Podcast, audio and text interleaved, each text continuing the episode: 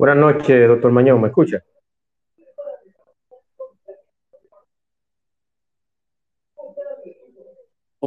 Buenas noches, Rami.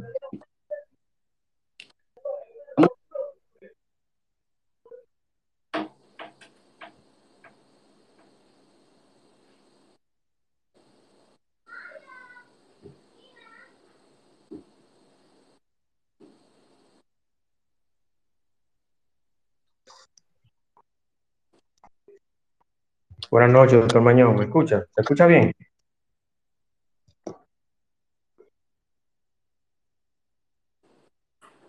Hola. ¿Me escuchan? Póngame un 100, por favor, si me escuchan bien.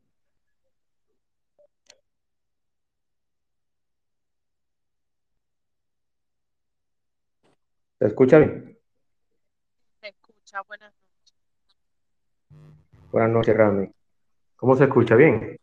Nítido.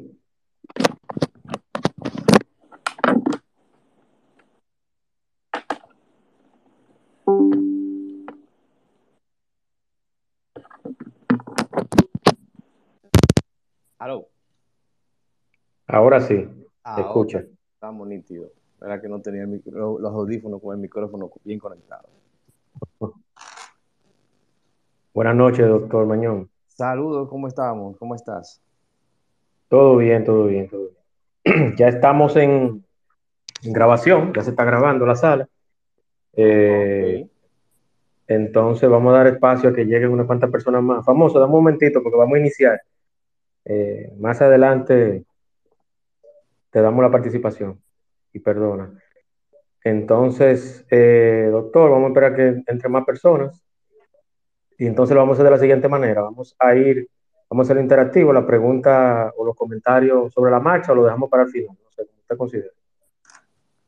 Como tú lo quieras hacer, acuérdate que yo soy tuyo. No, yo sé, yo sé. Entonces lo hacemos interactivo y el tiempo de duración va a ser nueve y media, nueve y treinta y cinco, Perfecto. para no cansar, para no cansarlo mucho. Entonces yo inicio con el intro, yo tengo un intro, iniciamos con el intro, luego leo su pequeña biografía y arrancamos en fa con el tema, ¿de acuerdo? Dele para adelante, maestro. Perfecto, vamos a darle, son las ocho y cuatro, vamos a darle dos o tres minutos más para, para dar inicio formal. Nítido, nítido. Mientras Gracias tanto, por eso. Gracias por la invitación a estar en esta sala en el día de hoy. Sí, sí, sí, a la orden, a la orden. Para mí, para mí es un honor realmente. Yo estaba deseando esta sala hace mucho tiempo, que de hecho, más adelante, yo quisiera cuadrar con usted, de acuerdo a su tiempo, obviamente, hacer una sobre el glaucoma. Cuando tú lo consideres de lugar. Perfecto, excelente. Entonces, vamos, eh, yo he, he ido compartiendo el enlace, entonces vamos a dar inicio ya formalmente y los, las personas que no se vayan sumando, que entren entonces, vamos a dar inicio formalmente. Vamos con el intro y arrancamos. Espacio dinámico e interactivo, donde tratamos temas muy interesantes y de crecimiento personal. Así es, el espacio de Juan Manuel. De lunes a viernes a las 8 de la noche por aquí, por Twitter. No te lo pierdas, síguenos en todas nuestras redes sociales como arroba carboneljuan. Te esperamos.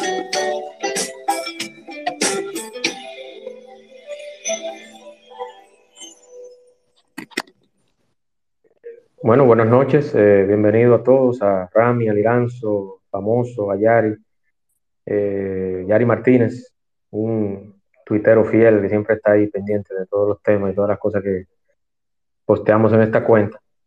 Antes que todo, quiero darle, desearle un feliz año nuevo a todos. Eh, Esta es la primera sala del 2022.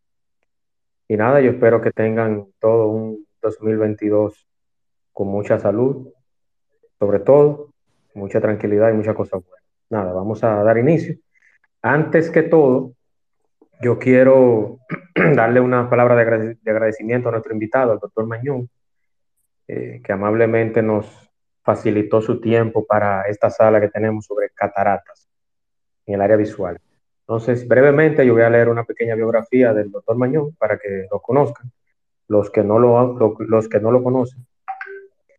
Y nada, el doctor Mañón es egresado de medicina en la UAS.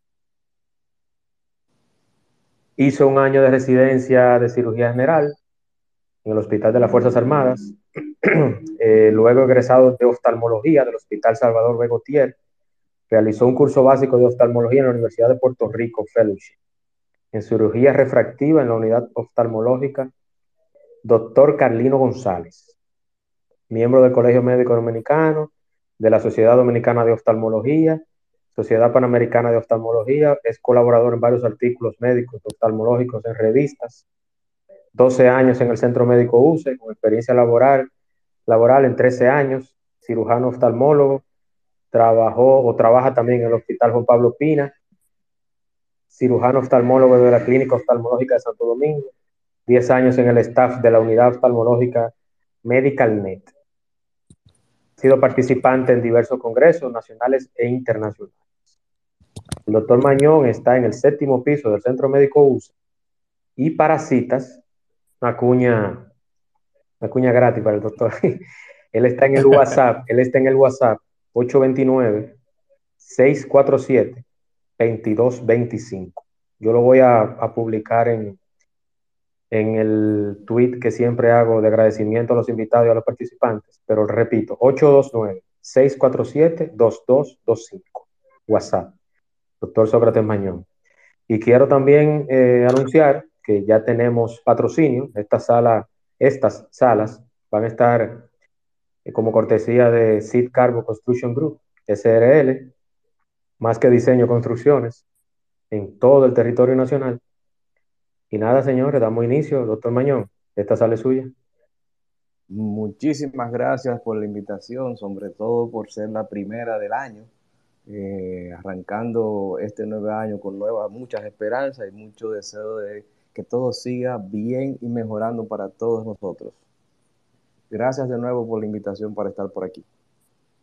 Excelente, excelente. Doctor Mañón, yo tengo una curiosidad y es que cuando hablamos de cataratas, yo sé que mucha gente se imagina la catarata como algo que deja ciego a la gente, pero yo quiero que usted me defina el concepto de lo que son las cataratas a nivel visual y todo lo relacionado a prevención, tratamiento y solución del, de la dolencia.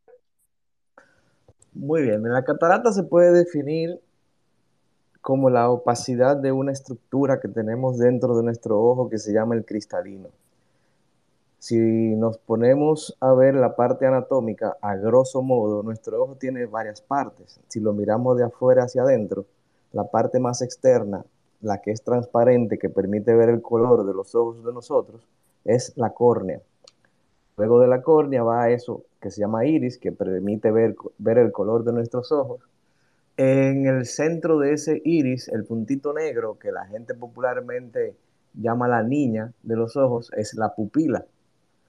Luego detrás de la pupila tenemos el cristalino, que es ese lente natural que tenemos la mayoría de las personas. Y digo así porque hay personas que nacen con ausencia de ese cristalino que en algún momento más adelante conversaremos sobre esto, que es el lente interno. El lente externo natural es la córnea e internamente tenemos al cristalino. Y ya luego del cristalino, del cristalino perdón, tenemos la parte de la, del ojo que se llama la retina. Entonces, eh, por definición, toda opacificación o pérdida de transparencia de ese cristalino es lo que se cataloga o se denomina cataratas. Las cataratas están divididas o segmentadas de acuerdo al lugar donde se opacifique ese cristalino.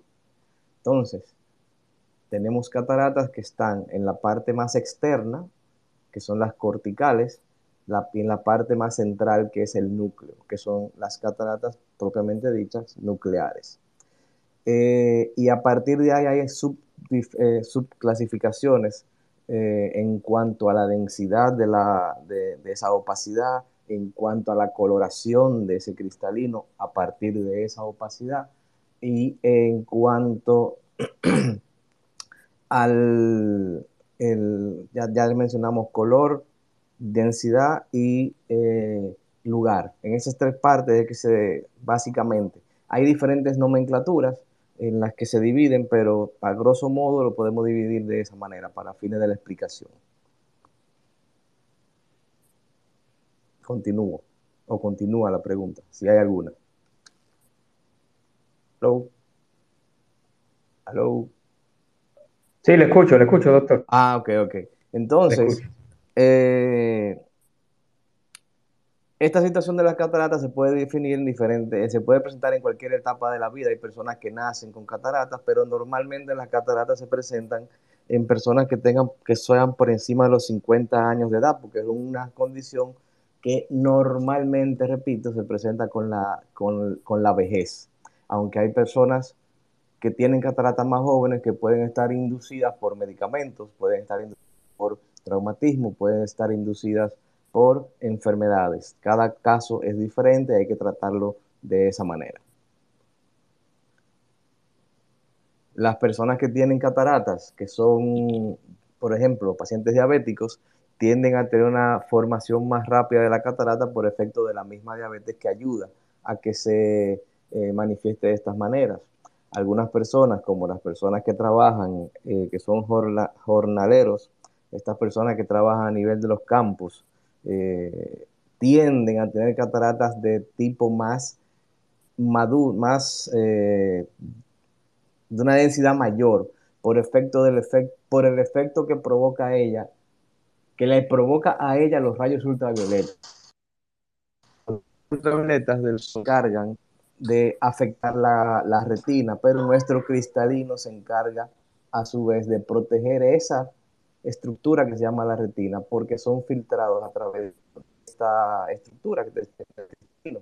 Entonces, este cristalino por el tiempo... Se está eh, cortando, se está cortando. Se está cortando. Ahora, mejor. Mejor. Se está cortando, parece que se, se cortó un, momento, un momentito. Déjame ver lo que hago por aquí, un momento. Sí, ahora sí, ahora sí se escucha bien. Ok, entonces, estas personas que trabajan a nivel, en, que hacen este tipo de labores, tienden a presentar cataratas en periodos más tempranos que otros, porque su cristalino se pasa toda la vida hablando dominicanamente, dominicanamente tratando de filtrar y proteger esa retina. Y llega a la opacidad. Se opacifica más rápido, más temprano en la vida, y como tienen dificultades en algunas ocasiones para llegar a la, a la consulta, del, ya sea del hospital público o, la clínica privada o el lugar donde vayan a resolver la situación, vienen con unas cataratas que son las que se denominan eh, popularmente hablando maduras, son unas cataratas de, gran densidad. Y estas eh, personas, como tú dijiste ahorita, pueden llegar a tener la dificultad de ser ciegos. La catarata es la principal causa de ceguera reversible en el mundo y es la cirugía que más cantidad de casos hay en el mundo anualmente que se hacen. O sea, que no es degenerativa, para ver si, si, si entiendo. No es degenerativa esa enfermedad. O sea, tiene corrección con cirugía.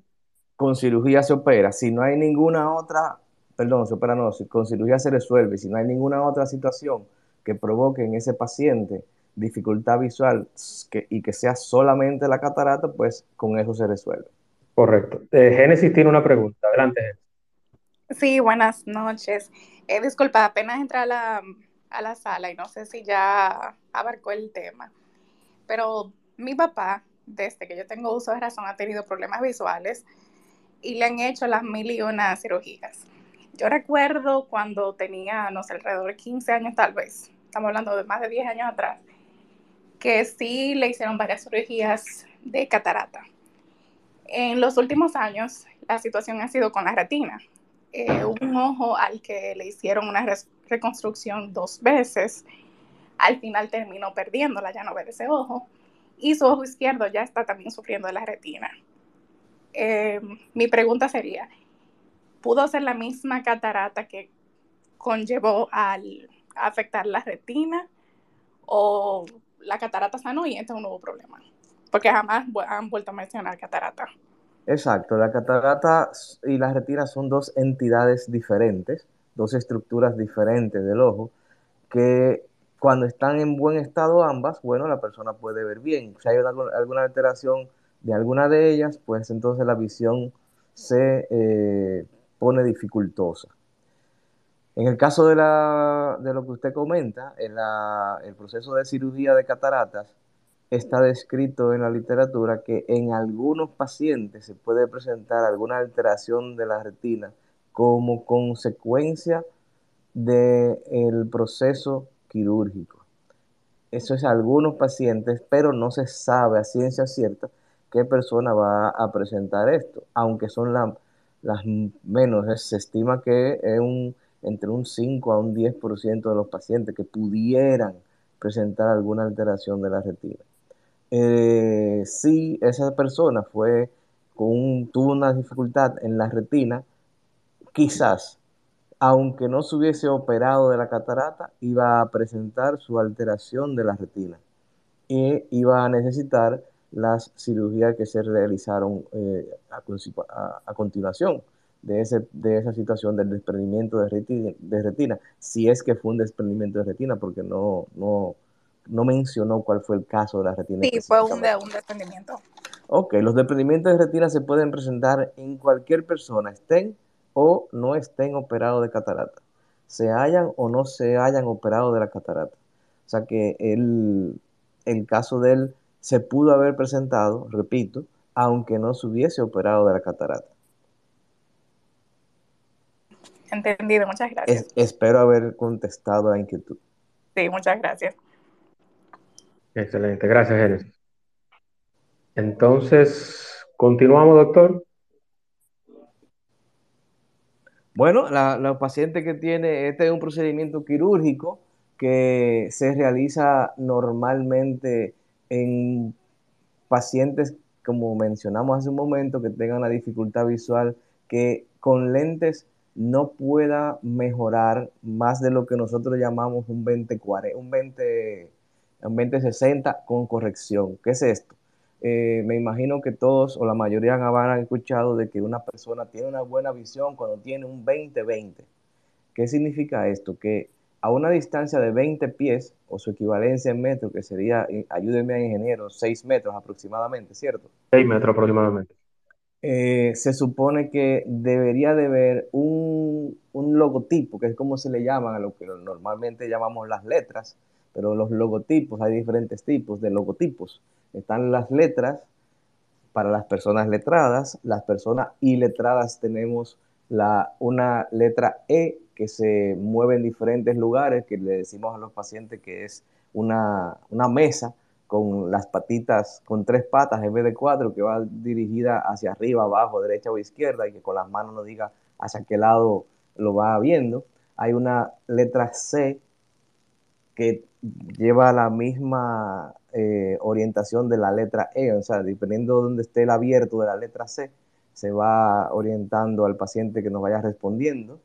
El paciente que sabe de números, bueno, pues le ponemos la cartilla de números, o sea, la cartilla de Snellen, que es como se llama, con los logotipos diferentes de acuerdo a su condición de letrado o iletrado. Y para niños tenemos la letra, la cartilla de Snellen con figuras, osito, casita, teléfono, carro, caballo, dependiendo de, la capacidad que tenga el niño para eh, responder esa pregunta. Cuando la persona eh, a 20 pies de distancia o 6 metros tiene la capacidad de ver ese logotipo que está fabricado para que se pueda verificar y definir a esa distancia, se estima que el paciente tiene una agudeza visual o una visión 2020. Mientras más grande es la letra, pues el número también va aumentando, 2030, 2040, 2050, hasta llegar a la letra más grande, la primera arriba, en el caso de, o sea, imaginándonos que estamos viendo la cartilla tradicional, que hasta en los muñequitos uno las ve, ese es lo que se llama un 2400, que es la visión que se estima o se dice que la persona que puede ver solamente eso, con su mejor corrección de lentes, está viendo, eh, es lo que llama un ciego legal. Una persona que no vea por debajo de un 20, 2400 es legalmente ciego. Aunque vea la letra, pero normal, legalmente es un ciego. No sé si, si se entiende el concepto. ¿Aló? Ingeniero. Sí, sí, estoy por acá. Ok, no sé si, si se entiende el concepto de, de lo que traté de explicar ahora.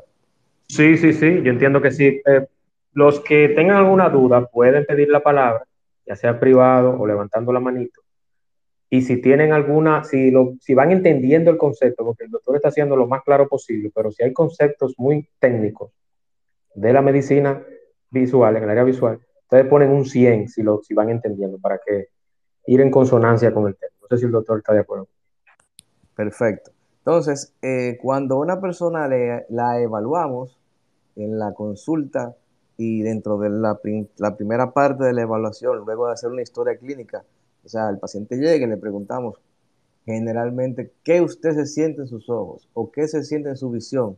La persona nos comenta, bueno, no veo, no veo bien, veo dificultoso, me molesta esto, me molesta lo otro. Entonces, en la primera fase, que es esto, de comenzamos a definir cuál es la dificultad o la calidad o la capacidad visual que tiene el paciente. Estos pacientes cuando ya no pueden ver bien y hacemos lo que se llama una refracción, que es la prueba de los lentes en los pacientes y vemos que no hay una mejoría de la visión por debajo de lo que ya mencionamos, entonces comenzamos a pensar las posibilidades de alteraciones visuales, que son muchas, que se pueden presentar. Luego pasamos en la evaluación a hacer la observación directa del ojo con algo que se llama lámpara de hendiduras.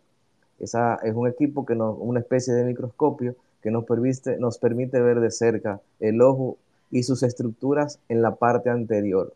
Cuando digo esto, eh, como mencioné al principio, nuestro ojo tiene varias estructuras y a grosso modo tiene dos partes. La cámara, el segmento anterior y el segmento posterior. Y dentro del segmento anterior tenemos la cámara anterior y la cámara posterior. Ese equipo que le comento, la lámpara de hendidura, nos permite ver el ojo hasta la cámara, hasta la parte anterior de la cámara posterior de la, del segmento anterior del ojo. Cuando vemos la opacificación de ese cristalino con el uso de la lámpara de hendiduras, pues entonces diagnosticamos la catarata. Eh, parte de la evaluación también de nosotros conlleva a la dilatación de las pupilas. El puntito que mencionamos anteriormente, que es lo que está en el centro del ojo, en el centro del iris, cuando se observa a una persona de frente, que tenga los ojos claros, porque la persona con ojos pardos u ojos oscuros no, puede, no se nota bien esta, esta apertura central, le echamos unas gotas que se llaman midriáticos para provocar una dilatación de estas pupilas y poder tener una mejor observación tanto de ese cristalino para ubicar en qué lugar se encuentra la opacidad, si es que, se encuentra, si es que no se encuentra en toda la extensión del cristalino, o, y mejor dicho, para también ver y observar toda la retina, buscando que no haya ninguna alteración de la retina, como por ejemplo lo que comentó la persona que intervino anteriormente, un desprendimiento de retina o una retinopatía diabética, que es la afección de la diabetes en pacientes que tengan este diagnóstico por efecto, eh, perdón, la alteración de la retina por efecto de la diabetes, en pacientes con hipertensión arterial descontrolada pueden tener alteraciones de la retina también. Pacientes con glaucoma hay que observar ese nervio óptico que no esté afectado por esta situación, por esta enfermedad, entre otras. Hay varias situaciones que pueden llevar y provocar alteraciones de la visión. Entonces, en la retina, que no solamente son las cataratas. Eh, y ahí entonces se decide, se conversa y se decide el hacer o no el procedimiento quirúrgico. Correcto. Doctor, yo tengo una pregunta, como es de conocimiento público y sabemos todos, saben todos. Estamos dominados hace dos años prácticamente por una pandemia. El COVID ha mutado o ha tenido variantes y han surgido otras afecciones a los órganos, ya sea cardiopatía, problemas de la vista, de la piel, inclusive de hasta problemas de infertilidad. O sea, un sinnúmero de cosas. ¿Usted cree o ha escuchado, ha leído o sabe de algún estudio que se haya hecho que el COVID ha provocado algún tipo de, de patología parecida a la, a la catarata? No, en el caso del COVID y los ojos, lo que se ha presentado en, desde el principio han sido alteraciones que se relacionan a procesos inflamatorios de la zona o de la parte externa del ojo que se conoce como conjuntiva, que es la conjuntiva, la membranita transparente que envuelve nuestros ojos y que cuando ella se inflama se pone roja y también provoca secreciones y alteraciones que muchas personas eh, padecen que tienden a durar entre unas 15, de una semana, casi dos semanas, el, extremo puede ser 20 días. Y eso va a, a, estar relacionado a esos procesos virales. Normalmente las conjuntivitis son virales que se infectan o se contaminan y pasan a ser conjuntivitis bacterianas. Entonces, la mayoría de las alteraciones que se han presentado en estos dos años y algo de año y pico, dos años de, pandemia, han sido básicamente alteraciones tipo conjuntivitis. Ah, ok, interesante. No, hago la pregunta, quizás suena un poco tonta. No, no, no, pero, pregunta tonta. pero me, surgió la curiosidad porque como, este, esta pandemia, el virus, el COVID ha sido tan sui generis, yo digo, bueno, sí, me imagino que provocará problemas visuales en todo el espectro médico posible, pero no, si no lo mientras, está Mientras tanto, lo único que ha causado y ha sido eh, menos del 5% de los pacientes con, con COVID ha sido procesos inflamatorios de la conjuntiva, en la literatura que yo he tenido acceso. Correcto, correcto. Muchísimas gracias. ¿Alguien más tiene algún comentario, alguna pregunta? Eh, esto no es un monólogo, ¿eh? vamos a participar todos. Sí, eh, se hace más interesante cuando hay eh, interacción y preguntas porque hay situaciones que yo puedo estar hablando y quizá no se entienden y es factible y potable poder explicarla con mayor claridad. Eso es correcto. Doctor, yo tengo otra pregunta entonces, ya que nadie se, se ha motivado. El tema cataratas y el color de los, de los, de los ojos. ¿Qué, ¿Qué de cierto hay que mientras más claro el, los ojos de las personas, hay más posibilidad o si es inverso. El, color de los ojos tiene que ver un poco en la parte que tiene relación a la cantidad de luz y de rayos ultravioleta que pueda filtrar el mismo pigmento del globo del, del iris. Las personas que tienen ojos claros normalmente refieren que tienen más molestias en el sol porque sus ojos, sus iris, al ser más claros, tienen menos eh, capacidad de filtrar o disminuir la cantidad de iluminación que entra a los ojos.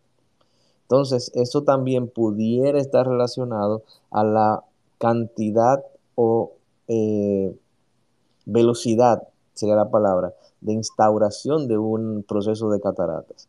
Las cataratas tienden eh, a, presentarse repito, por encima de los 60 años. Hay personas que han tenido traumatismos eh, de huesos largos, eh, motoristas que se caen, personas que tienen accidentes, personas que se caen caminando, se rompen el fémur, por decir alguno de los huesos, de los huesos largos, que es el más largo el fémur, y entonces llevan un tratamiento prolongado de, esteroides o de eh, medicamentos de los AINES, antiinflamatorios no esteroideos, y eso es por el uso prolongado en, en dosis altas y en tiempos eh, largos, tienden a provocar opacidad del cristalino. También eh, se puede presentar algunos pacientes que tienen procesos eh, relacionados a otorrinolaringología, esas personas que sufren de esas alergias, esas rinitis alérgicas prolongadas que deciden su médico otorrino indicarle un medicamento de esos sprays nasales que, tienen, que contienen esteroides, que el paciente mejora, pero por decisión propia los utiliza por tiempo prolongadísimo, estos pueden caer en el proceso de cataratas de las que se conocen como subcapsulares posteriores. Ahí hablábamos nueva vez de las diferentes zonas en que se pueden presentar las cataratas. Estas son las que normalmente provocan mayor dificultad visual al paciente, aún siendo personas jóvenes. Eh, tengo pacientes que hemos operado, 43, eh, 44 años, que tienen o tuvieron, perdón, cataratas de ese tipo por el uso prolongado de este, de este medicamento, de los aerosoles o los spray nasales, que no son malos, no estoy diciendo con esto que son malos ni que provocan la catarata por usarse, sino que cuando no se usan con el debido seguimiento de su médico, en este caso otorrino-laringólogo, pueden desencadenar o llevar a la presencia de la catarata. Ok, perfecto. ¿Alguien más tiene alguna pregunta o algún comentario? Vemos por aquí a Manuel, a Yari, a Vanessa, Liranzo, Noemí, nadie. Génesis ya participó. Doctor, una pregunta. Parece que el, tema es muy, muy subjetivo. Parece, aparentemente, sí. O lo entienden todo o no entienden nada. Como, dice un profesor de la universidad, exacto, allá en la UAS. Doctor, una pregunta. Eh, yo por lo menos que estoy expuesto algunas veces al sol, eso cuando yo tenga 50, 55 años o la edad que, ya vaya a tener problemas con cataratas, ¿eso va a influir si aún yo protegiéndome con lentes con transition? Ahí dijiste algo importante, la protección. El uso de los lentes de sol, mencionaste una marca, pero el, a lo que tú te refieres son los lentes eh, que son fotocromáticos, los lentes que cambian de, sol de color al estar en el sol, que se ponen oscuros. Estos lentes tienen protección eh, contra los rayos ultravioleta, que es lo que se llaman los V400. Los lentes de sol que se recomienda del uso normalmente son los lentes de este tipo. A mí en lo particular me gustan los lentes que tienen esto más la protección de la polarización del lente, que va a desviar o va a filtrar una, sección de, las, de la luz, que aunque no la podemos ver, pero esa sección de la luz que llega a los ojos se filtra con este lente polarizado y esto ayuda a que la incidencia de los rayos ultravioleta sea menos a nivel de los ojos y esto va a, a proteger a nuestros eh, cristalinos de que se opacifiquen de manera eh, rápida. No necesariamente porque me voy a llorar y voy a cantar ahora, como se dice popularmente. No necesariamente por el hecho de que tú tengas los lentes de sol o los lentes fotocromáticos, vas a evitar las cataratas.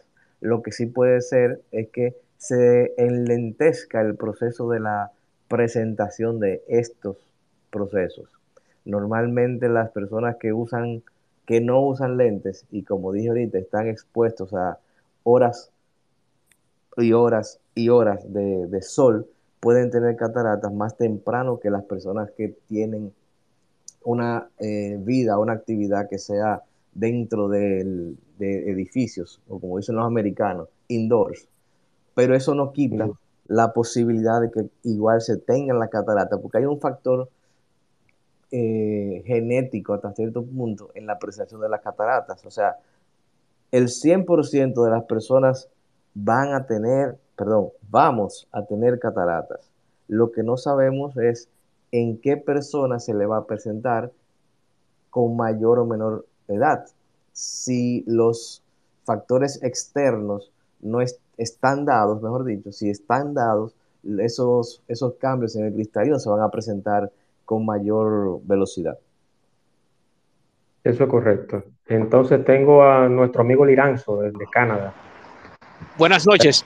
Buenas noches a todos. ¿Me escuchan? Buenas. ¿Me escuchan bien? Perfectamente, perfectamente. porque, estoy en la calle de un pronto, eh, bajo un frío un poquito siberiano. Y tu, tu comunicación, eso te iba a decir, eso te iba a decir, que tu comunicación se siente el gelatio, como dice. Sí, estaba en el supermercado ahora y venía caminando. Tengo una pregunta, una inquietud. Eh, y es para el, para el, para el doctor. Eh, yo... Perdón, perdón, perdón. Antes de eso, ¿a cómo está la temperatura? Ahora mismo está a menos 10. Eh, es Celsius, Celsius, sí. y acabo de salir del supermercado y estoy afuera, evidentemente. Esta mañana amaneció a menos, a menos 21, amaneció esta mañana. Celsius. Wow. Ahí te, te congélate el pensamiento. Ahí. Sí, sí, a mí me gusta, pero hay que cuidarse bien las manos, sobre todo las manos. A la orden, perdón por la interrupción. No, no, claro, está bien. No, simplemente que eh, ya los, los, los, que me conocen saben que yo le presto mucha atención a lo que es la nutrición y cómo fluye la energía y todo eso eh, en el día a día. Y cuando a mí me duelen los ojos, por ejemplo, yo suelo hacer como el conejo box, coger un trozo de zanahorias y me funciona inmediatamente. Entonces, la anécdota viene para que usted nos explique cuáles son los mejores alimentos en su experiencia, en su perspectiva, para la vista, para calmar la vista y para incrementarla y para mantenerla en buena salud. Eso era lo que quería contribuir en ese caso, que usted expanda. Y gracias. Gra gracias por la pregunta y abríguese, que se oye, que se escucha que está frío. Está frío eh, bueno, sí. lo, los alimentos, eh, todos los alimentos tienen, tienen repercusión positiva a nivel de la vista. El asunto de, de, la vitamina A, generalmente representada por la zanahoria, es algo importante porque ella lleva eh, nutrición, y perdón por la repetición, a nivel de la retina. Todos los frutos y alimentos de que tienen colores eh, estridentes, rojo, mamey, amarillo, verde, todos esos frutos y alimentos van a llevar eh, nutrición a, la retina por los, caro, los betacarotenos. Entonces, estos van a mantener eh, la inyección de estos frutos y, alimentos, van a llevar buena nutrición a la retina y buen y buena, eh, ¿cómo se llama? Buen surtido, sería la palabra, de vitamina A para que los epitelios y las estructuras que se encargan que se encargan de ayudarnos a ver mejor se mantengan en óptimas condiciones. Todos los alimentos así eh, van a ayudarnos a mejorar la visión. O sea, mientras mejor alimentados estamos, mejor visión vamos a tener. Claro, no, no como el mito de que comer zanahoria todos los días va a quitarte, eh, evitar que se presenten situaciones. No, pero mientras mejor nutridos estamos, mejor visión vamos a tener. Que dice el doctor que la, que la zanahoria es buena porque yo nunca he visto un conejo con lente. eso, eso, es, eso es cierto. Y otra cosa, doctor, también, de, de, los hábitos. A mí me gusta caminar al aire libre y a veces yo termino eh, de trabajar en la, en la, computadora por horas y salgo al aire libre. Inmediatamente la vista se me, se me relaja completamente y, claro y me da como sí. una, una amplitud mental. Incluso Excelente. son de esos hábitos de esos hábitos que, que son buenos, buenos de mantener y de aplicar. Son muy sobre útiles. Todo, sobre todo, ¿no? y lo felicito, sobre todo en estos años, por lo, sobre todo en estos últimos dos años que hemos estado inmersos en todo virtual, esto Exacto. lleva un proceso de cansancio y, y, estrés en los ojos por, varias razón, por dos razones, varias razones. Número uno, que los ojos nuestros, eh, cuando estamos en ese proceso de lectura de computadoras, teléfonos celulares, tabletas, libros físicos, llevan un, proceso de esfuerzo visual cercano, de acomodación. Y eso lleva a que un músculo que tenemos en el ojo, que se llama el músculo ciliar, se canse. Cuando hacemos eso que usted hace, que salimos o que sencillamente miramos por una ventana a una distancia de 20 pies que dijimos ahorita que 20 pies equivaldrían aproximadamente a 6 metros. El infinito visual u oftálmico se alcanza a esa distancia y eso lleva exactamente a lo que usted dijo, que los ojos se ponen en un proceso de reposo por default. Automáticamente se ponen en descanso.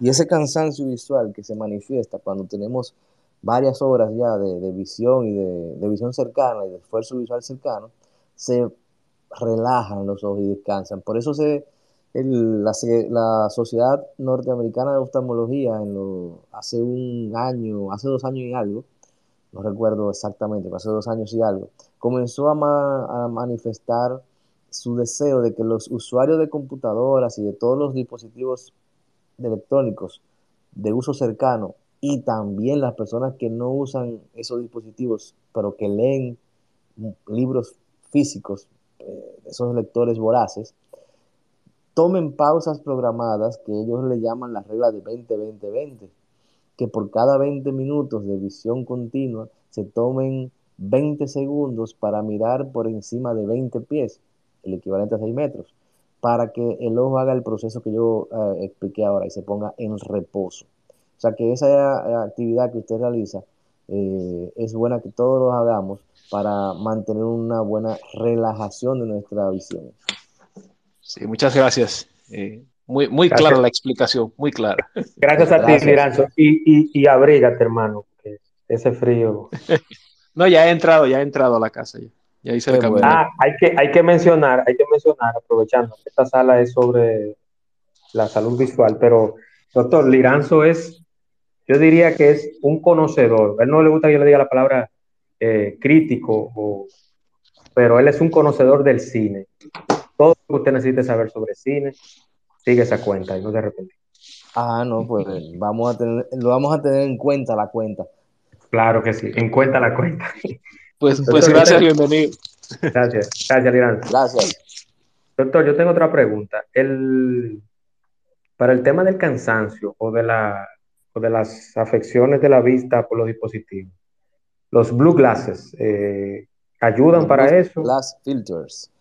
Claro que sí, claro que sí. Nosotros vivimos sometidos a, e, a una luz azul por efecto del el sol. Eh, esa luz azul que la tenemos todo el tiempo sobre nosotros, tiene un factor eh, fisiológico. Hay algo que se conoce como el ritmo circadiano, el ritmo circadiano, eh, que es el ritmo que tiene el cuerpo sobre la, la, vigilia y el sueño. Nuestro cuerpo tiene muchísimas sustancias y dentro de las que tenemos, tenemos una que se llama la melatonina. Esa es la que se encarga de dirigir ese ciclo que comentamos hace un momentito, ciclo circadiano. Fíjense que los animales, vamos a poner ejemplo los pajaritos, ya cuando va llegando la gallina, cuando va dando las cinco y media, seis de la tarde, se van recogiendo. Eso es porque la luz azul natural va bajando, va disminuyendo, porque el sol ya va cayendo. Asimismo va en el cuerpo de esos animales y nuestros también, va, va aumentando esa melatonina. Pero no vamos a circunscribir a, los, a esos animalitos. Cuando la melatonina va subiendo, porque el sol va bajando, entonces los animalitos van recogiéndose porque ya es hora del descanso, el cuerpo tiene que descansar. Y 5, 6, de 4 y media, 5, 6 de la mañana ya comienza el gallo a cantar y es porque el sol va saliendo, la luz azul natural va aumentando y eso va a llevar que la melatonina en el cuerpo vaya disminuyendo y vaya terminando el ciclo de descanso de sueño y el ciclo de vigilia se vaya eh, presentando. Esa es, la fisiología del asunto. Ahora Bien, ahora bien, ¿qué pasa? Los dispositivos electrónicos, todos, todos, todos, todos, emiten una luz azul que va a provocar mucho estrés visual, cansancio y eh, las personas que utilizan el, cualquiera de estos dispositivos en condiciones normales tienden en las noches a tener cierto grado de insomnio. porque Esta luz azul que se está emitiendo le está diciendo al cerebro, o sea, al cuerpo, estamos frente a, una fuente de luz azul, la melatonina va a estar, ¿de qué manera? Enero. ¿En él? Si la, si, la luz azul está presente, ¿cómo estará la melatonina en el cuerpo? No, si la luz bajita, sí, baja. Entonces la persona va a estar, eh, como se dice popularmente, despabilado, espabilado, despierto.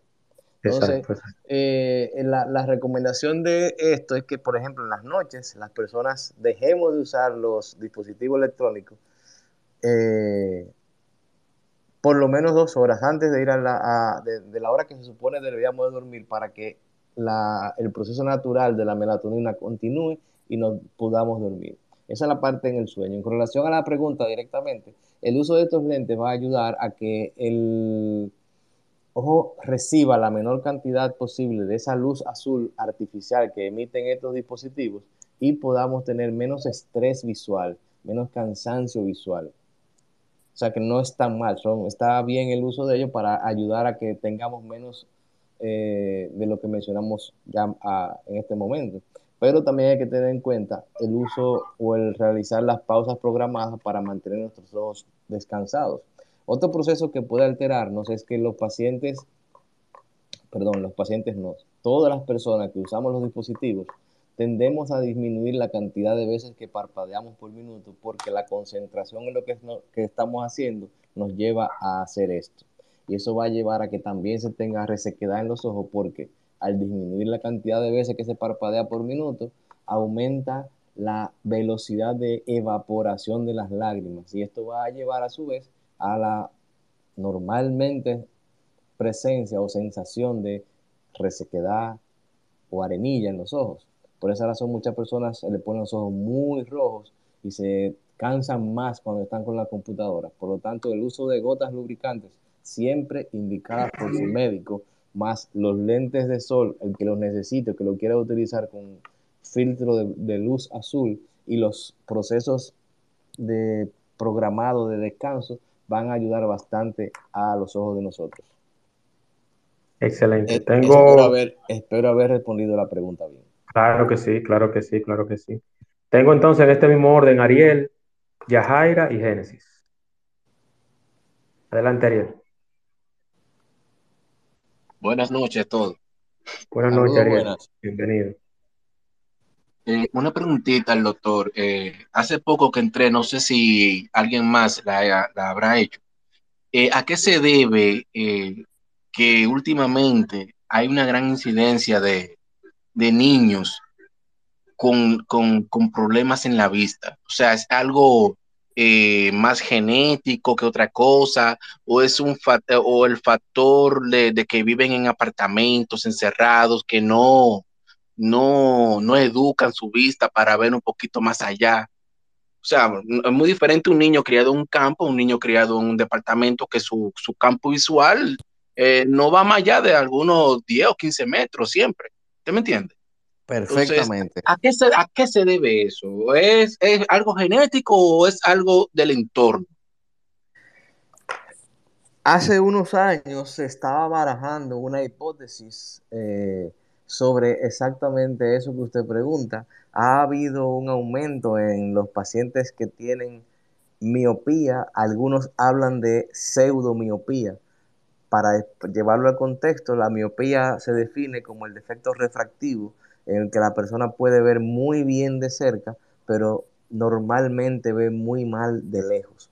Entonces, estos pacientes, estas personas que, o estos niños jóvenes que en los últimos años, por efecto de, lo que usted bien comenta, el uso continuo, constante y prolongado de los dispositivos electrónicos, han desarrollado esto, que se, repito la palabra, se ha en algunos casos catalogado como una pseudomiopía, porque al no tener interacción con el exterior y como dijo la otra persona, el ojo no estar o no entrar en un proceso de reposo, de visión natural, perdón, un reposo natural de, reposo por la mirada por encima de los 5 metros o 20 pies, eh, se lleva a cabo como los músculos, las personas que hacen ejercicio, van ejercitando y el músculo va creciendo. En este mismo eh, caso, el uso de los ojos de forma continua, prolongada, de cerca, va a llevar a que haya este aumento de la miopía. Entonces, muchos pacientitos y personas adultas, pero frecuentemente entre niños y adolescentes, presentan esta situación y cuando se hace la refracción, pues vemos que tienen, o cuando hacemos la autorrefractometría, que es el aparato digital que utilizamos para tener la idea de por qué de por qué anda, de por qué, por qué lugar anda la refracción de los pacientes, estos pacientes pueden ver, voy a contradecir un poquito, pero es lo que vemos a en consulta diario, tienen una autorrefractometría de menos 5, de menos 3, pero tienen una visión de un 20-20. pero sin embargo, cuando están viendo cosas de lejos, se cansan mucho por lo que, porque no tienen un, la palabra no es entrenamiento, vamos a decir, no tienen una capacidad o una cantidad de, de, tiempo para mantenerse mirando de lejos y eso lo lleva a que se, se sientan cansados para ver de lejos y prefieran ver las cosas de cerca. Entonces, ahí puede estar relacionada la pregunta suya con la respuesta que le he dado. El, el, uso continuo de eso puede llevar a que se manifieste un progreso de esta miopía, que en algunos casos, cuando se hace el ejercicio de hacer más cosas al aire libre, esto puede disminuir y hasta quitarse. Excelente, muchísimas gracias. Ariel, Muchas gracias. Gracias, Ariel. Yajaira, adelante, Yajaira. Buenas noches, querido doctor. Saludos. Carbonel, Carbonel, eh, bueno, segunda en orden de vejez, por aquí.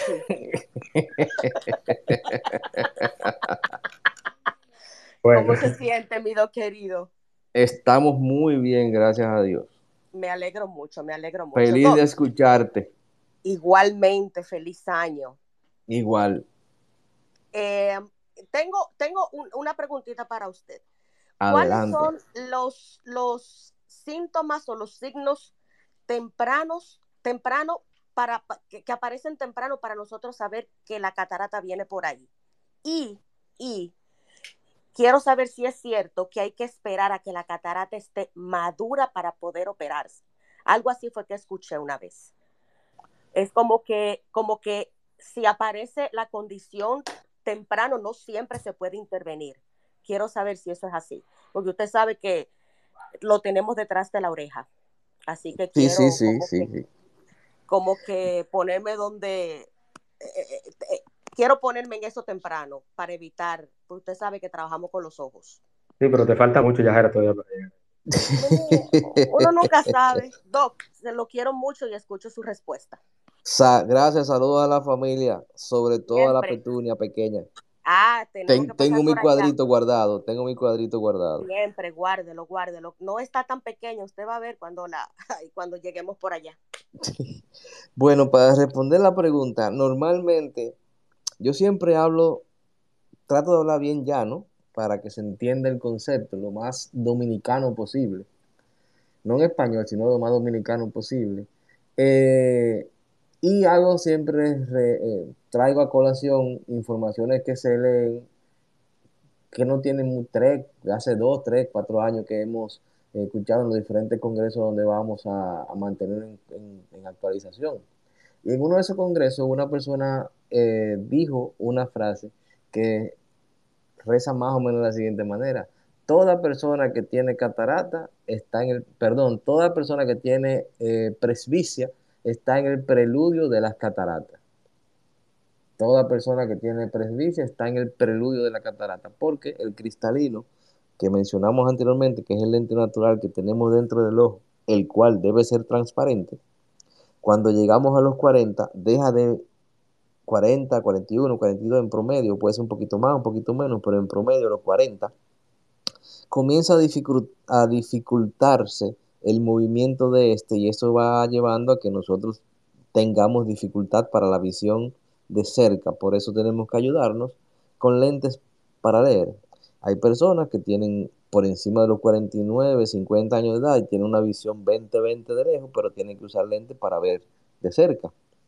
Entonces, todo el que tiene presbicia está ya en el preludio de la catarata porque la catarata, como mencionamos, se va cambiando el cristalino en su forma en su, perdón, en su transparencia y va en su capacidad de, perdón, de, modificar su forma para que podamos ver y eso va llevando a que a su vez con el tiempo se vaya presentando la pérdida de la transparencia y se vaya presentando las cataratas. Entonces, en cuanto a la, la presencia de las cataratas, lo que se siente, normalmente la persona no siente absolutamente nada. ¿Por qué? Porque la catarata es un proceso que es continuo, lento y progresivo. Y eso va llevando a que la persona, al ir haciendo este proceso de la manera que yo lo dije ahora, vaya habituándose o acostumbrándose a lo que está viendo y como cada año y medio o cada año es bueno revisarse y a veces cada año o cada año y medio va, va teniendo cambios en la refracción y hay que hacerle una nueva indicación, eso va llevando a que la persona, bueno, hay que cambiar los lentes, se cambian los lentes, estamos viendo bien 20-20 con los lentes, pero hay alguna cosa que, alguna, que la mayoría de la personas, por no decir que todos, el 99% de las personas no van notando y es que se va teniendo una disminución en la intensidad de la percepción de los colores y también algunas personas van teniendo o tienen una disminución en la intensidad de la percepción del contraste de las cosas. Las cosas se siguen viendo rojas, pero no tan rojas como deberían de ser, sino que es un rojo como velado, un rojo como, la palabra es esa, velada, como menos intenso, como cuando usted le a una computadora que tiene los colores en el máximo, le va bajando el color poquito a poquito en la pantalla o cuando está haciendo una edición de una foto, le pone la saturación de colores a lo máximo, se ven los colores muy encendidos y va bajándola paulatinamente. Más o menos así se va presentando. Entonces, eso va llevando a que, a que nos acostumbremos a lo que estamos viendo. Y muchas personas, y ya tengo varios, varios muy datos y casos de eso, que cuando operamos los pacientes nos dicen, doctor, yo, mi carro es rojo, pero yo no lo había visto con ese rojo tan intenso Hubo un arquitecto que me dijo que después que lo operamos, él tenía una... Nunca había visto su computadora con esa cantidad de brillo y esa cantidad de, intensidad, de saturación de color tan, tan bonita. Eh, no se acordaba de cómo era. Otra señora, después que la operamos, me dijo, mire doctor, yo nunca había, no me acuerdo haber visto el cielo tan azul como yo lo vi hoy. Esa persona se había operado 24 horas antes y al día siguiente ya estaba viendo con esa situación. Entonces, eh, ese sería de los síntomas que yo le pudiera decir, doctora, pero normalmente no nos percatamos de ello por lo mencionado anteriormente. Es algo que va tan lentamente y continuamente presentándose que no nos vamos dando cuenta de esa situación. En algunos pacientes, eh, no ve el, el 5, entre el 3 y el 5%, quizás menos de los pacientes, pueden y tienen que operarse de las cataratas. ¿Por qué digo esta parte? Porque los pacientes normalmente, para ir respondiendo a la pregunta, no se, no hay una, bueno, antes había una necesidad de, de esperar a que las cataratas se maduraran para poder operarlas. Porque, estoy hablando hace 40 el paciente mm, o los médicos manejaban el proceso de cirugía de las cataratas, eh, dejando que evolucionara lo suficiente para poder hacer la extracción de la catarata de la manera como se hacía antes, que es haciendo una incisión. Si nos imaginamos que estamos mirando un reloj redondo, de eso de pared, de lo que son redondos, había que hacer una incisión para extraer ese cristalino que iba aproximadamente desde el número 2 hasta el número 10. Y dependiendo si la catarata era muy madura, había quizás que extender esa incisión desde el número 3 hasta el número 9, quizás 180 eh, grados de, apertura de, la, en el área que va en el límite entre lo blanco del ojo y la córnea, que se llama el limbo. En ese área se es que se hace la, incisión para extraer el cristalino de la manera que se llama extracapsular. Y para poder extraer ese cristalino, había que hacerlo de esa manera, permitiendo que el, la catarata avanzara, porque el cristalino es una gelatina, está envuelto en una, en una membrana, y dentro de esa membrana está esa gelatina. Esa membrana está compuesta por fibra de colágeno, y dentro de esas eh, gelatina, esa membrana que se encuentra este cristalino, que al estar joven es transparente y es bien gelatinoso, cuando se va poniendo duro se va endureciendo. Perdón, dije un disparatico ahí, pero cuando se va poniendo viejo es que se va endureciendo, cuando se va pasando la catarata. Entonces ahí eh, los médicos que no tenían forma de poder quitarlo completamente sin que dejaran eh, alguna alteración en las estructuras que circundan, preferían dejar que esa catarata se pusiera bastante madura para poder extraerlo y sustituirlo cuando se comenzaron a, a desarrollar los lentes intraoculares por un lente intraocular que va a llevar a la mejor visión posible. En desde los años 70, cuando se desarrolló lo que se llama la facoemulsificación, que fue a partir de, un aparato que usan ustedes los odontólogos, el, eh, el cavitrón, se desarrolló esto que utiliza ultrasonido para fragmentar esa catarata y extraerla. Ahora mismo, eh, para responder la otra parte de la pregunta, nosotros no dejamos, si el paciente así lo quiere, que la catarata se madure para que el proceso de recuperación de la cirugía y el proceso quirúrgico como tal sea lo más beneficioso para el paciente eh, y la cirugía será más, menos complicada para nosotros realizarla. Creo que pude explicar la situación. Sí, yo entiendo que sí, Jair, está claro todo. Clarísimo, clarísimo. En mi próximo chequeo vamos a chequear esa parte, doctor, porque usted sabe, ¿verdad? No, pero tranquila, tranquila. Hay un dato que tengo que, explicar. Hay pacientes que, que amén de que tienen unas cataratas, que no son unas cataratas muy maduras, nos dicen, mire, yo sé que tengo cataratas, yo sé que no están tan maduras, pero yo quiero evaluar la posibilidad de operarme porque tampoco quiero utilizar lentes. Y entonces ahí cae dentro de lo que se llama la cirugía facorefractiva, que eh, buscamos la manera de, con este procedimiento quirúrgico, por lo menos si el paciente, en este, en este momento hablando de paciente, no la persona, sino el ojo, porque tenemos que evaluar cada ojo individualmente, si esos ojos califican para este tipo de procedimiento cuando se quiere no usar lente y colocar un lente intraocular que eso sustituya, tenemos que ver que ese ojo califique para estos fines.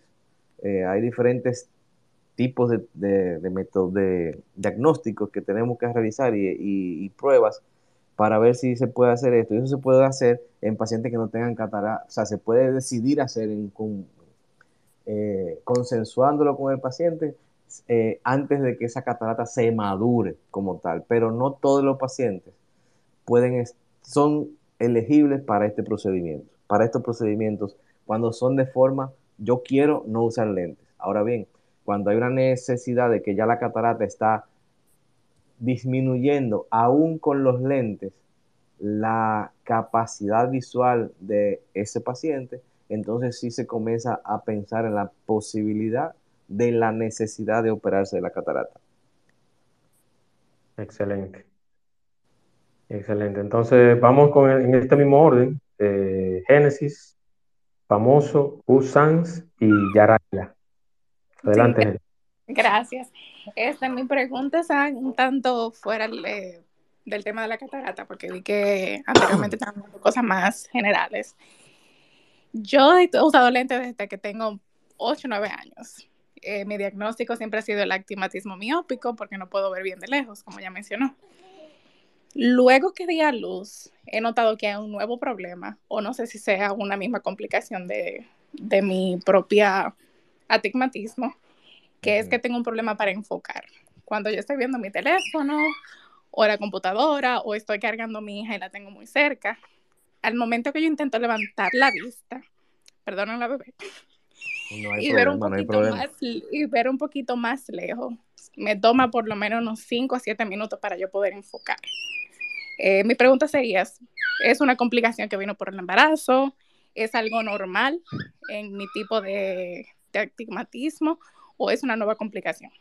Pregunta, antes de responder, ¿edad que usted tiene actualmente? 27. ¿Qué tiempo eh, hace de su última evaluación oftalmológica?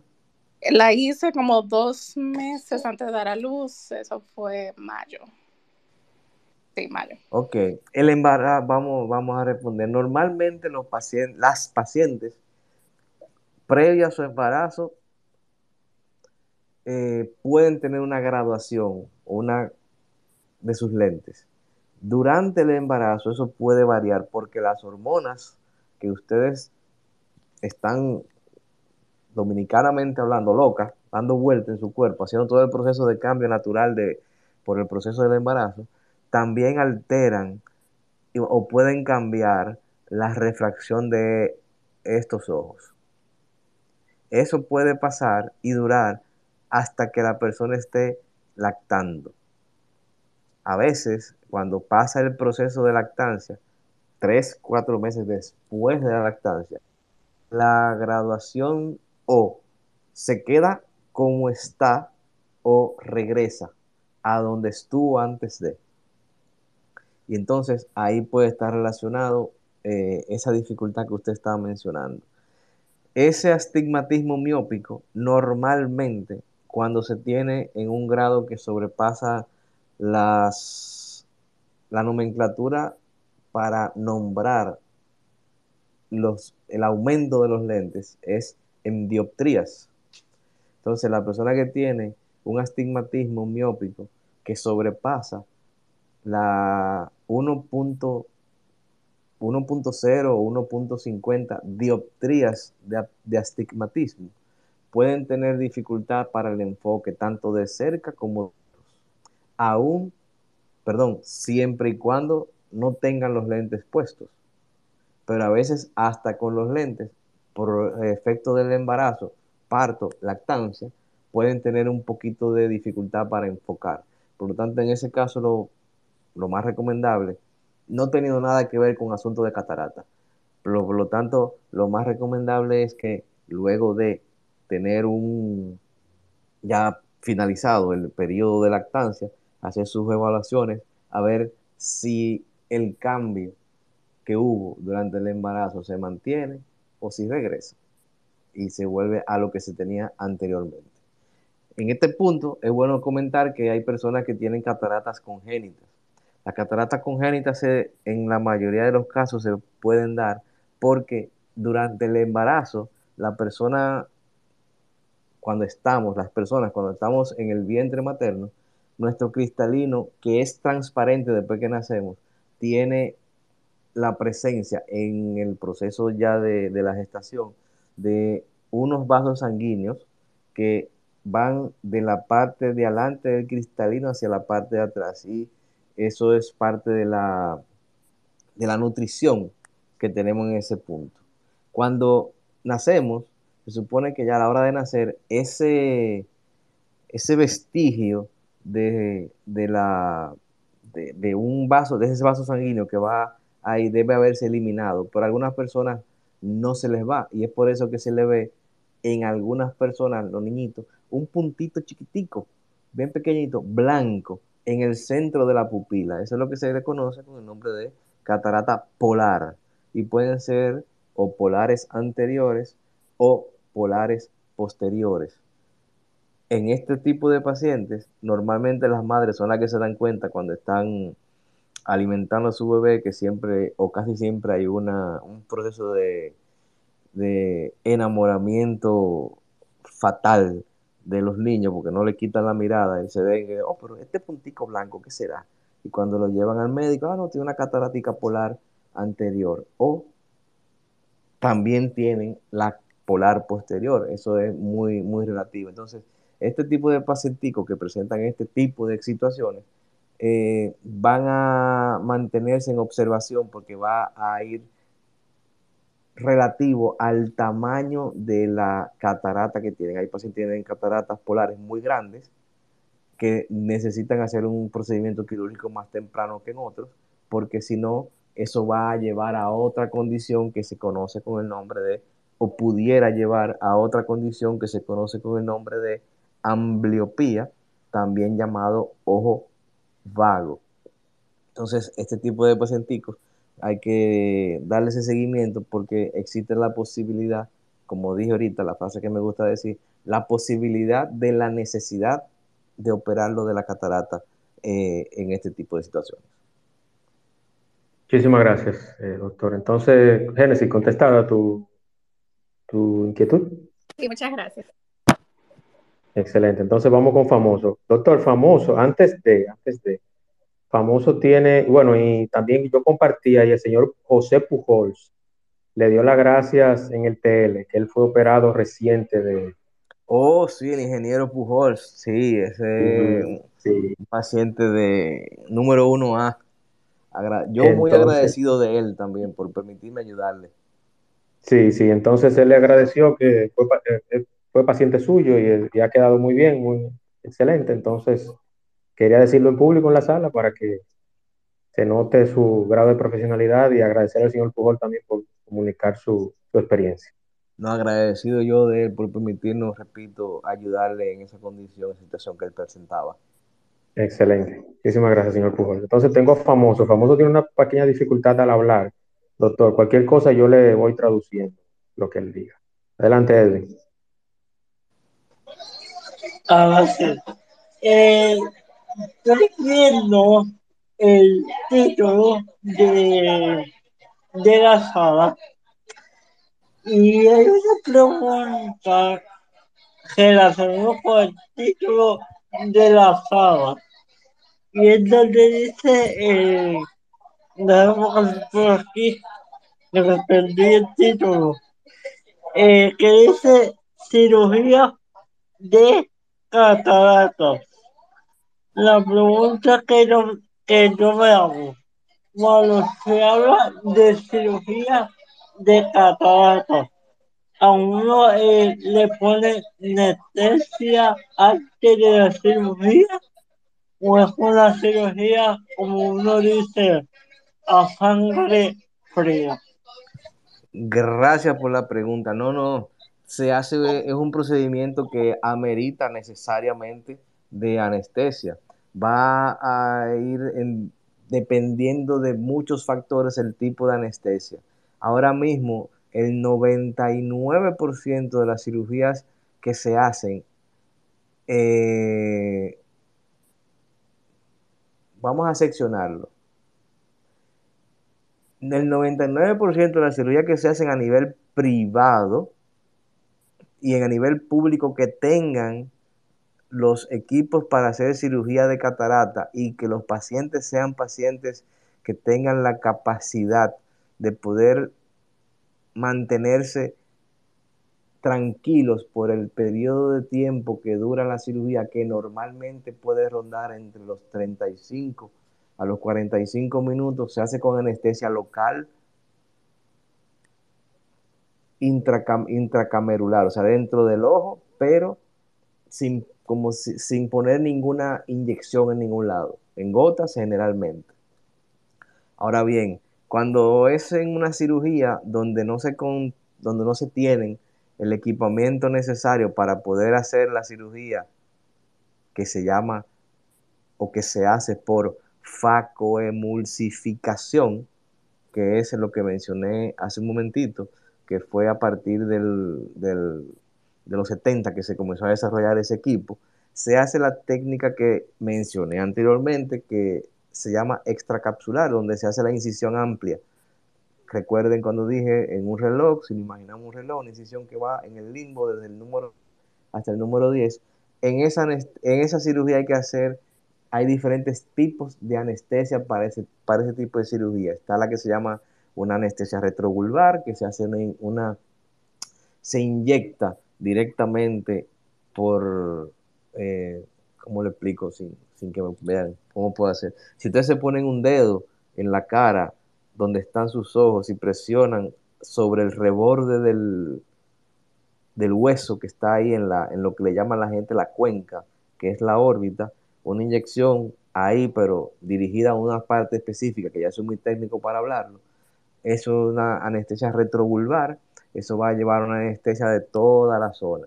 Habían en los 60 finales, se hacía una anestesia que era inyectando primero en la cara, afuera, en algunos lugares, poniendo anestesia, y luego se inyectaba a otra zona, en la misma zona que ya mencionaba. Eh, hay otro tipo de anestesia que se llama subtenoniana. ¿Qué es esto? Nuestro ojo, yo mencioné ahorita que tiene una envoltura externa que se llama la conjuntiva, pero debajo de la conjuntiva tenemos otra membrana que se llama la cápsula de Tenon y por abajo de ella tenemos una que se llama la epiesclera y ya llegamos a la zona o a la parte que es la esclera, que es la parte blanca.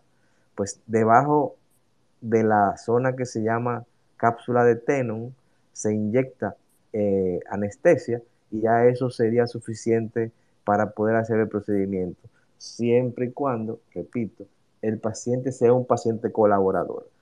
Porque si el paciente que tiene alguna situación eh, de salud, como por ejemplo un Parkinson, que el paciente no está quieto por el movimiento, o alguna situación a nivel ya mental o alguna situación por algún síndrome o algo que no permita que el paciente esté quieto, pues entonces ahí sí tenemos que recurrir a un anestesiólogo, aunque en el caso nuestro siempre tenemos un anestesiólogo con nosotros, recurrimos en esos pacientes que se requieran a un anestesiólogo para dar anestesia general para poder hacer esta cirugía. Por ejemplo, los niños que tienen cataratas que necesitan hacer el procedimiento para no llegar a lo que mencionamos anteriormente, la ambliopía, pues esos pacientitos necesariamente tienen que hacerse con anestesia general. Pero normalmente la cirugía de catarata en tiempos modernos, en lugares con todo lo necesario, no se hace general, sino tópicamente, porque el proceso tiende a durar entre 25, repito, a 45 minutos máximo. Gracias por la pregunta. Muchísimas gracias, gracias, famoso. Tengo a Yaraila en espera para la pregunta. Buenas noches, Yaraila. Buenas noches. Ya el. y perdón el tiempo. No, está bien. Ya el doctor ha hablado y desarrollado lo que yo iba a preguntar, pero quería más aclaración. A mí me operaron de catarata muy joven y fue por una catarata congénita. En sí la catarata es hereditaria, porque la única en la familia que tenía catarata era mi abuela paterna. La catarata no es hereditaria, como mencionábamos al principio.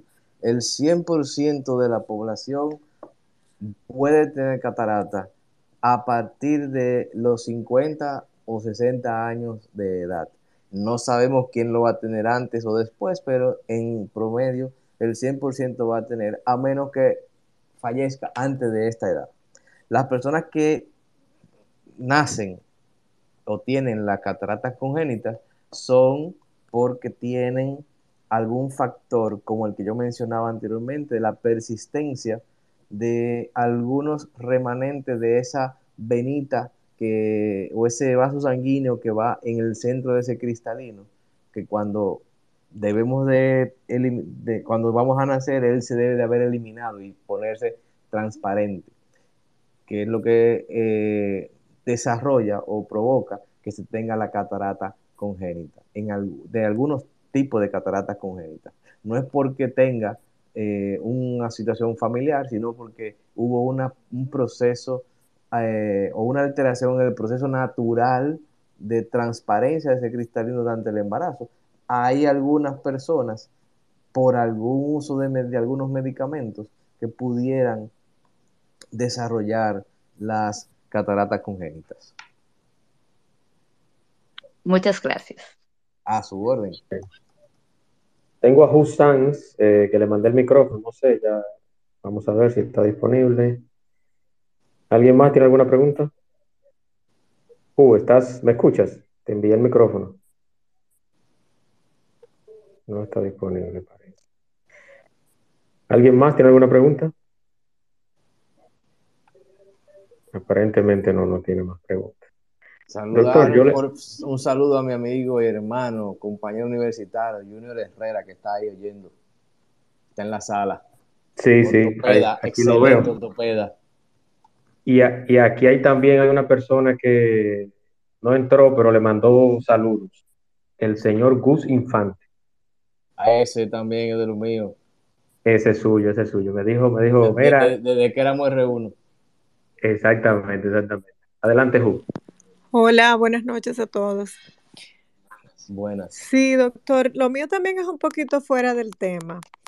Eh, lo que sucede es que cuando yo tomo café se me dilatan las pupilas y yo quisiera que usted nos hable un poquito sobre eso. Bueno, el café es un estimulante natural del, del, del sistema nervioso. Y entonces, así como hay personas que se ponen, se pavilan cuando toman café, eso también va a repercutir, hay personas que se, hay una vasodilatación en algunas personas, se ponen los, buchitos eh, rosaditos, le da calor porque hay un aumento de la circulación a nivel general, entonces el café provoca en algunas personas que el, una, el sistema... Eh, ay, se me fue la idea. ¿Será no, no, será porque es vasodilatador el café? El neurólogo me dijo. Eh, ¿Cómo se llama esto? El, el sistema eh, autónomo. Autónomo se activa y entonces provoca una dilatación de la pupila. No soy doctor, Mañón, pero eh, me imaginé que era por ahí. Sí, sí, por ahí que Sí, el, el, neurólogo me dijo eso. Y me pongo ciega también. Eso es increíble, señores. ¿Quién diría que el café pone a una persona ciega? No, lo que pasa es la fisiología de ahí viene de la siguiente manera. Cuando nosotros vamos a ver, siempre que tengamos, eh, que no tengamos presbicia, y ahí voy a tocar un punto de algo que estaba en la palestra hace unos meses, eh, siempre que no tengamos presbicia y aún teniéndola, eh, y vamos a hacer el proceso de la lectura, las pupilas nuestras se cierran y provocan algo que se conoce, que al cerrarse hacen algo que se pudiera llamar un agujero estenopeico. Agujero estenopeico es una herramienta que nosotros utilizamos en los pacientes cuando estamos evaluándolos que tienen cataratas y eso nos da una idea de cuál puede ser el pronóstico visual luego de la operación porque mencionábamos ahorita la, la, la cartilla de los optotipos eh, y el paciente que tiene cataratas, aún con su corrección que no sobrepasa un 20-50, a veces lo ponemos a mirar por un agujerito pequeñito de 0,2 milímetros. Hay, de 2, 3, 4 tipos. 0,3, 0,5 milímetros. Eh, y la visión de un 20-50 logra llegar a un 20-25 y a veces hasta un 20-20. Entonces, esos pacientes que tienen la capacidad de hacer eso, de tener esa visión con esa con la utilización de ese instrumentito que es sencillo, que es una paletita de, plástico con ese agujerito en el centro y pueden mejorar esa visión, tenemos una idea de que la cirugía cuando se haga, si queda todo bien calculado y todo como debe de hacerse, pues vamos a tener un, éxito visual quirúrgico eh, óptimo. Entonces, cuando las pupilas nuestras se dilatan, no sé si a alguna persona le habrán dilatado las pupilas, en algún momento en su médico oftalmólogo, eso lleva a que la visión se distorsione más o se distorsione porque al dilatarse la pupila se pierde un poquito de enfoque. Entonces, ahí es que radica esa dificultad visual que usted tiene.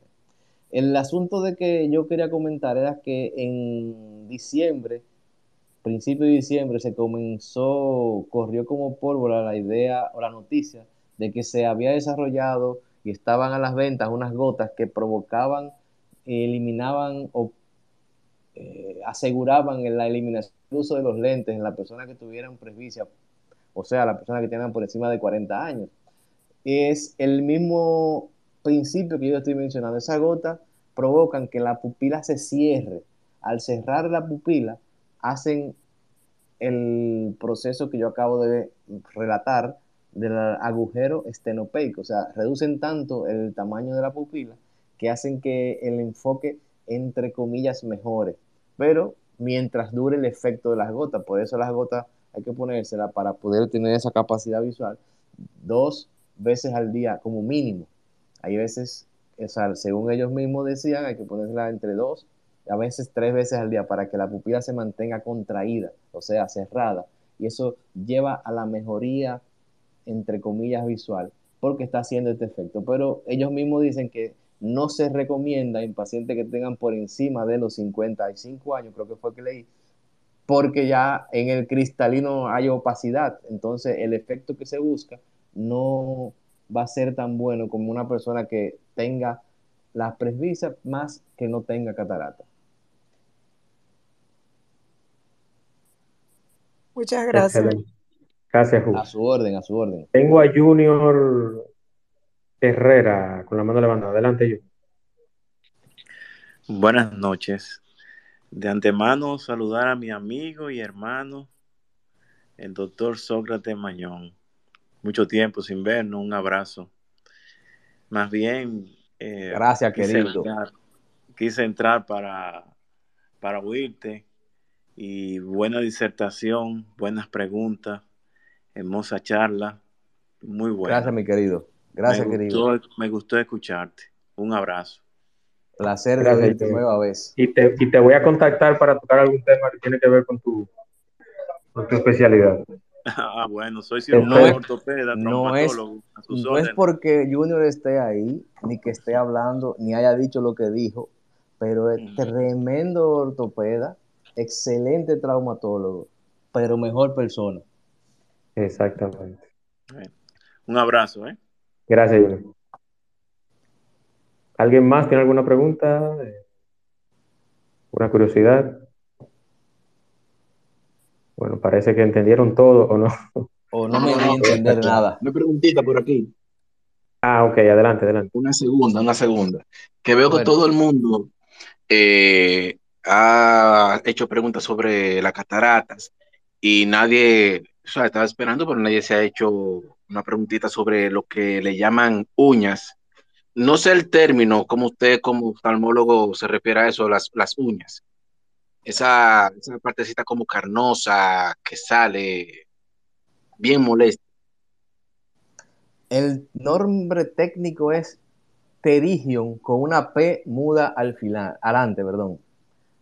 Si lo dijéramos literal sería pterigion, pterigion, como psicólogo, que no suena la P en psicólogo, o no ya lo quitaron, creo, según la Real Academia, pero el pterigio es el engrosamiento de la membrana que envuelve nuestro ojo por fuera, que es la conjuntiva, generalmente dado por un proceso de eh, por el sol, un proceso dado por los rayos ultravioleta y por un proceso de lesión de una zona donde no hay buena lubricación por las lágrimas. Entonces el cuerpo, tratando de defenderse, provoca que esa membrana crezca hacia el área donde no tiene buena lubricación para protegerla. Normalmente las personas que tienen antecedentes familiares de piel oscura son los más propensos, somos, me voy a incluir porque todos los dominicanos tenemos el negro atrás de la oreja, como se dice popularmente. Entonces, todas las personas que tienen ascendencia eh, de piel oscura en su familia tienen más predisposición a presentarla si los factores externos ayudan, como, como por ejemplo el trabajar mucho en el sol, trabajar mucho en zonas con mucha, eh, mucho polvo, eso irrita mucho los ojos. Las personas que trabajan o hacen actividades nocturnas, los guachimanes, los médicos, tenemos una gran presencia de, de, eh, por lo mismo que estoy mencionando ahora, las malas noches que se toman y se hacen en los hospitales, en las clínicas, en las residencias.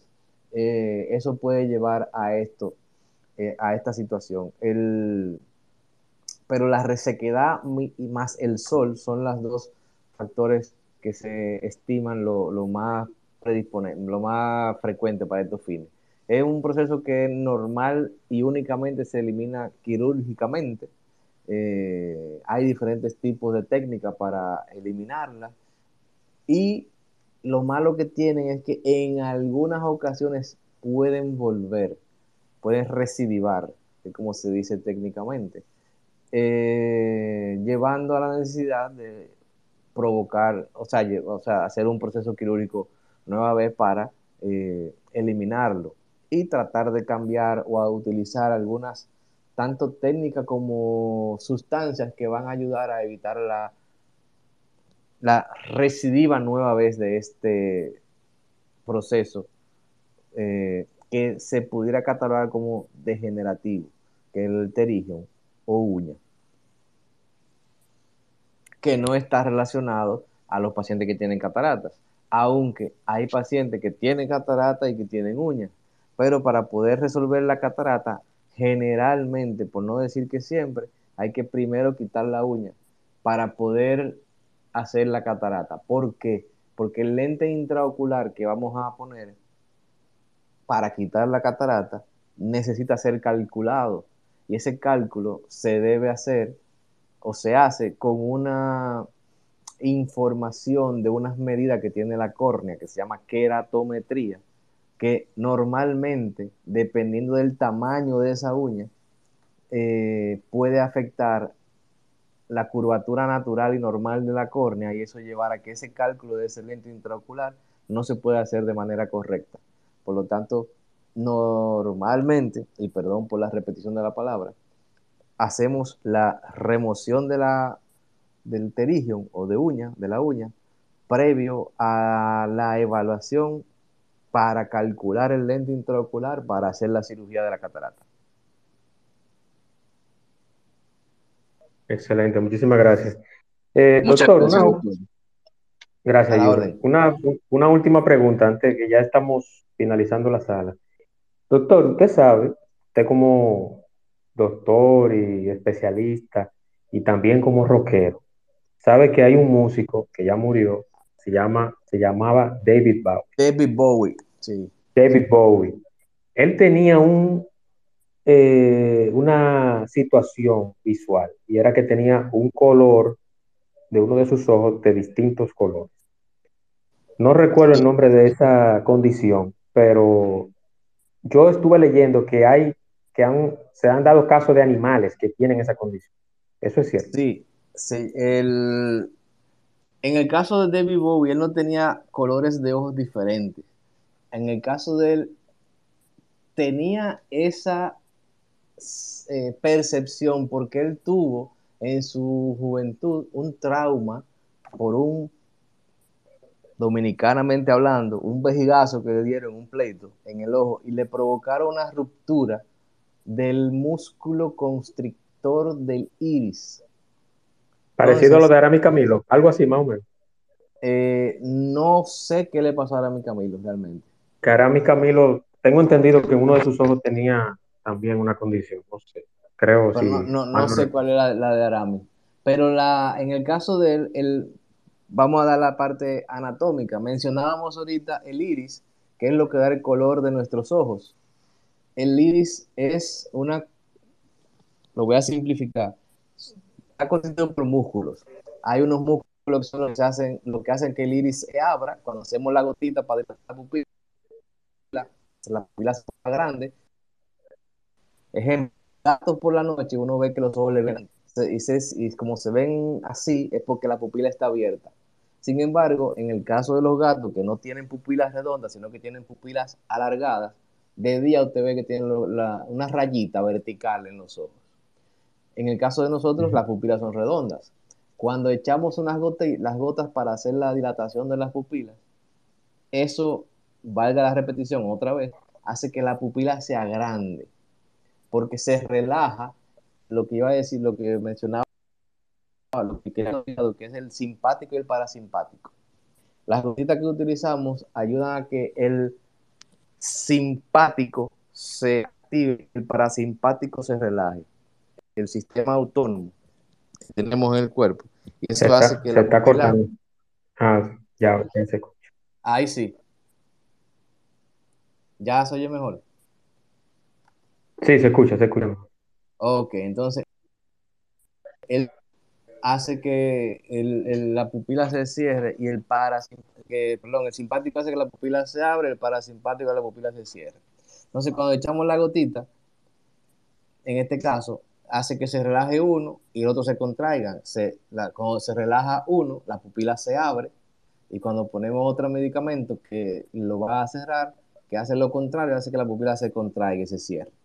En el caso de él, el músculo que se encarga de que la pupila se cierre fue el que se rompió en el trauma que le dieron, el golpe que le dieron, y eso hizo que la pupila se dilatara y se abriera. Y lo que se veía era en un ojo, su ojo de su color natural, y el otro ojo lo que se veía era el cristalino, la parte negra del ojo. Perdón, digo negra porque la pupila se ve negra, pero cuando se abre, lo que se ve el cristalino y todo el ojo por dentro. Eh, si se viese de cerca con un aparato, un aparato especial, que no es lo mismo lo que tú preguntas, lo que tú preguntas se llama heterocromía iridis, que es cuando un, un iris tiene un color diferente en un ojo que en el otro, y es por una alteración de la pigmentación de ese mismo de esos iris. Perfecto, pues yo viví eternamente hasta la muerte de David Bowie pensando que, que él nació con esa condición. No, él, él tenía, lo que pasó fue eso, un traumatismo que le provocó eso. Es como, por ejemplo, la, a diferencia de él, la señora esta actriz, eh, Elizabeth Taylor, ella es la única persona que tiene los ojos de color violeta y es por una, una mutación en uno de los genes, no me acuerdo cuál es, si digo que, que no lo sé, o sea, no me acuerdo cuál es, que le provoca que tenga esa, que le provocó que tuviese esa coloración a, nivel de los ojos. Hay una otra actriz, creo que es Megan Fox, que tiene eh, la heterocromía del iris, o sea, iris de diferentes colores, eh, una coloración diferente, un poquito más, un poquito menos verde. Es más frecuente verlo en los gatos, ese tipo de, o sea, no es más frecuente ver los gatos, sino que los gatos son los que más frecuentemente las personas vemos que tienen ese tipo, pero, ese tipo de alteración, pero muchos animales pueden tener colores diferentes en sus iris. Correcto. Yo lo, leí en gatos, perros y no recuerdo qué otro animal leí que, se ha desarrollado esa condición. Exactamente. Pero, muchísimas gracias por el dato, doctor. Y nada, vamos a, ya hasta aquí, llegamos. Eh, con esta interesante sala que tocamos varios tópicos también que no tienen que ver directamente con cataratas, pero agradecer a todos los que están presentes, agradecer al doctor Sócrates Mañón, recordarles que él tiene su consultorio en, el Centro Médico Bus en el séptimo piso y también está en MedicalNet. ¿Correcto, doctor? Así es. Los, ah, eh, estamos a la orden, los teléfonos, el teléfono para alguna persona que quisiera tener algún yo el honor de evaluar a alguna persona de la que están en la sala es a través del número de WhatsApp, el 829-647-2225. Eh, me, me, me, recordé algo, los Oshkis son de los perros que tienen también una alteración de, de, esa situación en el iris. Eh, Correcto, el husky, el husky, siberiano. Exactamente. Hay algunas personas, como los cayendo al tema otra vez, perdona que me devuelva, pero para no dejarlo en el aire, las personas que tienen la condición de albinismo pueden tener algo que se llama albinismo, que es por la falta de su piel sin ninguna alteración, sin embargo en los iris de los ojos tienen falta de pigmentación y los ojos se vieran como azules, pero realmente son blancos porque no tienen pigmentación. El iris es blanco, entonces eh, estos pacientes también pueden tener esta alteración de esta vía. Correcto, correcto. Muchísimas gracias, doctor, y gracias a todos. Antes de, finalizar, voy a ponerle el, audio de despedida y recordarles, señores, que yo estoy siempre aquí eh, los martes, de lunes a viernes, pero no todos los días, o sea, un día en la semana. La próxima semana, aprovechando que está aquí el señor La Antigua, vamos a tener una sala el martes próximo sobre movilidad eléctrica, Tesla, todo lo que tiene que ver con movilidad, movilidad, eh, movilidad eléctrica, con el señor Carlos la Antigua que está presente aquí. Va a ser una sala muy interesante. Les invito para que participen. Y nada, muchísimas gracias, doctor. Nuevamente, gracias a todos. Y... Muchas gracias por la invitación. Me reitero a tu orden para cualquier otra situación, así como también a los que escuchan este, esta sala gracias por la presencia y las preguntas realizadas. Ah, espero que las respuestas hechas hayan, hayan satisfacido. Sí. Sus, satisfacido. las inquietudes mías. Hayas satisfecho, satisfecho todas las inquietudes de nosotros y, y mía también. nada, esta no va a ser la única, doctor. Yo hay muchos temas que tienen que ver con el campo visual que yo quisiera más adelante llevarla también. Vamos a sus órdenes por esta vía. Claro que sí, claro que sí. Muchísimas gracias y vamos con el audio de despedida. Muchísimas gracias y buenas noches. Pasen buenas. Para estar contacto o hacer tus preguntas, escríbenos al privado en arroba carbonel Juan. El espacio de Juan Manuel. El espacio de Juan Manuel. Temas interesantes y de crecimiento personal. Por el día de hoy ha sido todo, pero mañana te esperamos aquí en el espacio de Juan Manuel. Gracias por acompañarnos y hasta la próxima.